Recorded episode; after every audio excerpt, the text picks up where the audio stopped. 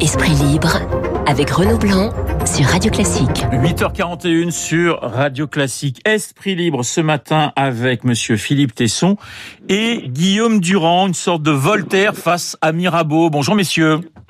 Bonjour, bonjour. Mirabeau, Mirabeau, Guillaume Durand. Ben oui, non, alors je, Mirabeau parce que c'est un très... non, non, non, Guillaume, c'est un très très grand orateur, Mirabeau, hein, l'un des. Voilà, donc on l'a beaucoup pleuré à sa mort. D'ailleurs, qui est survenu, figurez-vous, euh, eh bien le 2 avril 1791. Euh, je voilà, mais, mais, nous non plus, mais nous non plus. Euh, Philippe, petite question toute personnelle, comment se passe le confinement chez les Tessons? Bon, comme euh, comme chez tous les bourgeois moyens, il y a la voilà, il y a il y a la il y a le désarroi, il y a la tristesse, il y a le chagrin, il y a de temps en temps l'espérance, et puis il y a la, évidemment c'est l'aspect positif de la chose. Il y a la réunion familiale qui est qui est une une revanche euh, une revanche euh, intéressante et agréable sur la misère de cette la misère atroce de cette aventure qui, qui, qui frappe aujourd'hui l'humanité. Guillaume, c'est c'est un petit peu la même chose chez vous. C'est voilà, c'est le temps de la lecture, c'est le temps de, de la redécouverte d'un certain nombre euh, de, choses. Oui, la lecture certainement, mais je ne suis pas un propriétaire terrien comme Philippe qui peut se bagnoder dans son gigantesque jardin du côté de Château avec tous ses enfants autour de lui. Moi, ils sont un peu explosés euh, partout en France. Euh, évidemment, nous sommes privilégiés parce que je suis dans mon appartement avec ma femme et les deux derniers enfants.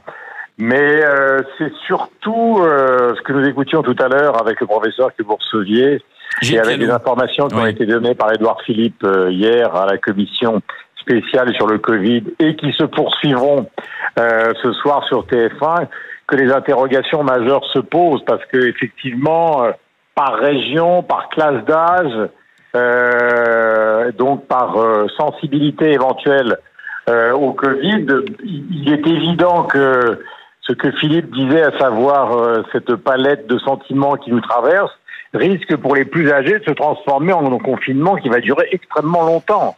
Euh, car les plus fragiles, les plus exposés donc au Covid. C'est assez. Est-ce que pour vous, euh, Philippe, ce n'était pas un petit peu surréaliste d'entendre Édouard Philippe hier s'exprimer sur le déconfinement, alors que le confinement va durer encore des, des semaines et des semaines? Oui, mais surtout, je dois, je ne, je, je ne dois pas très très bien quelle peut être quelle peut être la méthode retenue pour cette stratégie du déconfinement. À mes yeux, le, le confinement a, dans sa logique, une durée perpétuelle. Euh, comment peut-on réunir des conditions telles qu'il n'y ait plus que euh, un seul contagieux, car c'est ça la logique du, du, du déconfinement, qu'il n'y ait plus qu'un seul contagieux vivant pour que euh, on puisse euh, procéder à un déconfinement. Il, n'a plus d'intérêt à ce moment-là le déconfinement. Il vient de, il vient de soi-même. Vous voyez ce que je veux dire? Je vois pas comment, je vois pas ce que veut dire Édouard Philippe. C'est une, c'est dans les, dans l'esprit comme ça, dit comme ça, au niveau des, des mots, euh, c'est peut-être séduisant, mais je vois très très mal comment ça peut être inscrit dans la réalité. Guillaume. Ben, il y a une chose qui paraît évidente, euh, c'est qu'effectivement la période des tests a été dans sa première phase totalement ratée en France, contrairement à l'Allemagne, la Corée et d'autres pays, et que maintenant les tests sérologiques qui devraient arriver euh, vont constituer une première réponse euh, qui est fondamentale et nécessaire pour qu'un espoir s'installe et qu'on commence à s'organiser dans les familles, dans les administrations et sur le plan économique. Parce qu'il faut quand même rappeler que euh, énormément de gens sont totalement empêchés de travailler et que c'est une situation qui ne va pas pouvoir tenir extrêmement longtemps. Alors le paradoxe, évidemment, euh, de ces textes sérologiques, de ces tests sérologiques, c'est que ce sont ceux qui ont été malades et qui seront euh, considérés comme immunisés qui auront le plus de chances de reprendre une vie, disons, classique, après, tous ceux qui n'ont pas été touchés, qui sont quand même très majoritaires dans le pays, on ne sait pas exactement quel sort va leur être réservé. C'est pour ça que l'émission de ce soir à TF1 avec Édouard Philippe euh, sur TF1 et TLCI me paraît importante parce qu'elle va pouvoir répandre une information que Philippe considère comme complexe, et il a raison, euh, mais auprès du très grand public, et pas simplement réservé à une commission parlementaire. Après, ce que ça signifie aussi, c'est que euh, ça repousse euh, à, au calendrier grec la volonté d'un certain nombre d'opposants politiques de transformer la situation en procès politique à l'égard du pouvoir. Tant qu'il n'y aura pas de déconfinement massif, il ne peut pas y avoir, au-delà des mots, de procès politique à l'égard d'une équipe qui essaie de sortir un pays d'une crise qui quand même a été majorée par un sous-équipement. Alors vous parlez de procès politique, évidemment, on, pense aux propos de, Marine Le Pen, qui estime, hein, la présidente du Rassemblement national, qui estime que l'exécutif ment sur absolument tout. Votre commentaire euh, sur ces propos de la présidente du Rassemblement national, Philippe? Ce qui est utile de poser la question euh, à, quelle euh, conscience euh, honnête, euh, quelle conscience honnête peut admettre un seul instant euh, que que même ne soit que prononcé même des propos aussi scandaleux, aussi obscènes, aussi contraires à la au principe élémentaire de de l'honnêteté, du sentiment collectif. voilà, heureusement ces propos scandaleux, je parle à la fois de Mélenchon et de et de Le Pen sont compensés par quelque chose qui m'étonne un peu, qui m'étonne même beaucoup.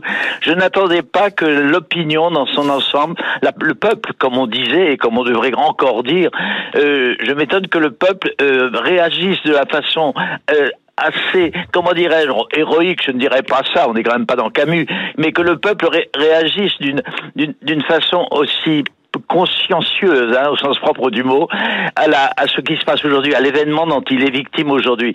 Je trouve qu'il y a dans l'opinion, outre le, sentiment de solidarité que, auquel je suis très sensible, il y a une espèce de gravité, euh, comme dit Bayrou, je trouve que l'expression est très juste, une espèce de gravité dans la réaction populaire qui m'étonne beaucoup. Elle est très sensible, euh, euh je, je trouve, elle me réconforte beaucoup, et je trouve que c'est un gage, c'est un gage qu'elle donne de, de, de, de l'optimisme peut-être, en tout cas d'une réaction euh, très positive qu'on peut attendre, beaucoup plus qu'on ne ne le pense, une réaction très positive qu'on peut attendre de la part de l'opinion, de la part du peuple, lorsque la crise s'éloignera dans ses effets les plus catastrophiques qu'elle revêt aujourd'hui. Je ne suis pas pessimiste sur la réaction populaire. J'y vois beaucoup de gages également dans la réaction des milieux économiques, dans les réactions des milieux euh, sociaux, dans la réaction internationale même, euh, mis à part peut-être les couacs qu'on entend ici et là, évidemment dans le domaine européen. Euh, Guillaume, vous êtes vous aussi étonné par par les Français, par nos concitoyens? Alors c'est vrai que la, solidarité, ce mot a un sens en ce moment à, tous les niveaux. Je pense notamment, par exemple, à ces à ces entreprises qui se mobilisent ensemble pour essayer de créer des réanimateurs, pour essayer de créer des choses qui peuvent être utiles. C'est vrai qu'on a une espèce d'une espèce une sorte d'élan de solidarité qui est qui est presque surprenant. Il y a deux choses dans cette affaire-là. D'abord, il y a un aspect schizophrénique. Euh euh, des Françaises et des Français, parce que quand on les voit dans les derniers sondages juger la politique du gouvernement, ils sont assez négatifs, et quand on juge ou quand ils jugent l'exécutif, ils sont plutôt très positifs. Donc il va falloir à un moment sortir, et je pense que c'est les explications qui seront données ce soir qui vont permettre de sortir de cette schizophrénie, parce que tout à l'heure on parlait de la, de la difficulté de la première période de test. Non seulement il va falloir que ce soit réussi cette fois-ci, mais la communication a été quand même je ne vais pas revenir euh, sur un certain nombre de cas personnels, mais a été pour certains en tout cas relativement euh, catastrophique. En même temps, vous avez dix mille fois raison, la solidarité, les gens qui applaudissent, euh, tout ça est en train de créer beaucoup plus sur la durée que ça ne l'avait été, par exemple, pour Charlie Hebdo ou le Bataclan, une véritable solidarité qui est absolument nécessaire pour que la cohésion sociale se maintienne. Après, ce qui évidemment, et on en revient à la conversation de tout à l'heure, ce qui évidemment posera problème, c'est tout. J'entendais euh, David Abiker parler de l'annulation de Wimbledon. C'est pas simplement le phénomène mondain qui pose un problème, c'est que Wimbledon, c'est disons pour la fin euh, milieu juillet. Ça veut dire que pour euh, un pays comme la Grande-Bretagne, organiser un événement international et réunir des gens dans un stade, c'est totalement impossible à envisager avant la fin du mois de juillet. Donc vous voyez, on est le 2 avril. Oui ça veut dire qu'on est sur une période qui est extrêmement longue. Donc interrogation, quid des plages, euh, euh, je parle en France et à l'étranger, quid des vacances, quid de la reprise économique. Euh, ça, ça, ça crée quand même à la fois une solidarité aujourd'hui, mais en même temps une grande interrogation qui devra être un peu dénouée, je l'espère, ce soir à la télévision, pour savoir exactement comment les gens peuvent au fond, en, euh, mesurer, optimiser de la façon dont ils vont retrouver une vie normale hors du travail par téléconférence ou par le télétravail que pratiquent énormément de Français aujourd'hui. Alors on attend, Guillaume attend beaucoup finalement de cette émission de ce soir avec le Premier ministre. Bah, il faut que les explications, évidemment, irriguent le pays. Oui. Pour l'instant, si vous voulez, il y a eu des explications qui sont données euh, par les clients de presse, sur les chaînes d'information, etc. Mais je dois dire, et, et, Dieu sait que je pense par exemple au Grand Est, je disais hier dans le Monde, la directrice de l'hôpital de Metz qui disait si on fait pas quelque chose dans les dans les heures qui viennent, nous allons exploser. Il y a une compassion qui, qui est gigantesque. Mais les points de presse avec le décompte des morts, ils sont aussi considérablement anxiogènes. Oui. Euh, euh, alors il y a la compassion et l'anxiété. Maintenant, il va falloir élargir le propos euh, puisqu'on prenait la comparaison avec l'Allemagne, la Corée, les journaux l'ont fait ce matin, il faut élargir les propos pour redonner aux gens, euh, évidemment, une, une, une, porte de sortie, une porte étroite, euh, euh mais une porte de sortie qui permette de se réorganiser et de retrouver l'espoir. Philippe, vous attendez aussi euh, beaucoup d'explications de la part du Premier ministre ce soir? Bah, j'attends, oui, j'attends. D'ailleurs, je, trouve qu'il il joue très très bien, si je puis dire, sa partition. Euh, j'attends peut-être un peu davantage, euh, désormais, dans les semaines qui viennent, j'attends peut-être davantage de, euh, de, de, de, Macron, du président de la République, qui euh, que j'ai trouvé excellent dans ses premières réactions, que je trouve un peu trop discret depuis une quinzaine de jours, depuis le discours de Mulhouse, par exemple, que j'ai trouvé un peu insuffisant. J'attends qu'il reprenne qu'il renoue avec sa, avec euh, cette ferveur, cette, euh, avec cette, cette, euh, comment, comment dirais-je, ce, ce, cette profondeur, cette gravité, d'ailleurs, pour reprendre l'expression de, de Bayrou, qui était la sienne dans les premières semaines de l'épreuve. Euh, je lui, je lui trouvais, je trouvais qu'il avait retrouvé ses accents d'il y a deux ans et demi au moment de son élection. Et j'attends qu'il, euh, j'attends que il, il, il on retrouve chez lui une vigueur par moments un peu comparable à, à ses, on ne comparerait pas du tout avec De Gaulle, bien évidemment, tout à fait autre chose. Puis la personnalité de chacun est très particulière. Mais euh, j'attends une une reprise de la parole, de de, de la parole héroïque, hein, en quelque sorte, si je puis dire, euh, et qui qui redonne au peuple la, le sentiment que rien n'est perdu et que tout est possible. J'appellerais ça une énergie nouvelle qui lui manque depuis quelque temps et dont il est capable. Euh, c'est cela que j'espère en même temps que euh, euh, Édouard Philippe continue à tenir la chronique de, du, du drame presque une chronique quotidienne euh, qu'il maîtrise parfaitement bien. Euh, Philippe, euh, je voudrais vous poser une question puisque justement vous parliez du chef de l'État qui nous conseille de lire en cette période de, de, de confinement. Hum. J'imagine que chez vous la bibliothèque doit être euh, immense. Quel est le, le, livre que vous avez envie en ce moment de, de relire ou que vous avez envie d'attraper justement dans les rayons de votre bibliothèque? Écoutez, on parle beaucoup de, on parle beaucoup de Camus. Bon, c'est pas, c'est pas moi qui critiquerais, qui oserais critiquer ce livre qui est là, qui est La Peste. Mais ça n'est pas tellement La Peste que je conseillerais. D'abord parce que c'est un peu difficile à lire, euh, bien que ça soit euh, merveilleux. Euh, mais l'enjeu de, l'enjeu de du roman de Camus, qui est développé dans le roman de Camus, n'est pas exactement de même nature que ce qui se passe aujourd'hui.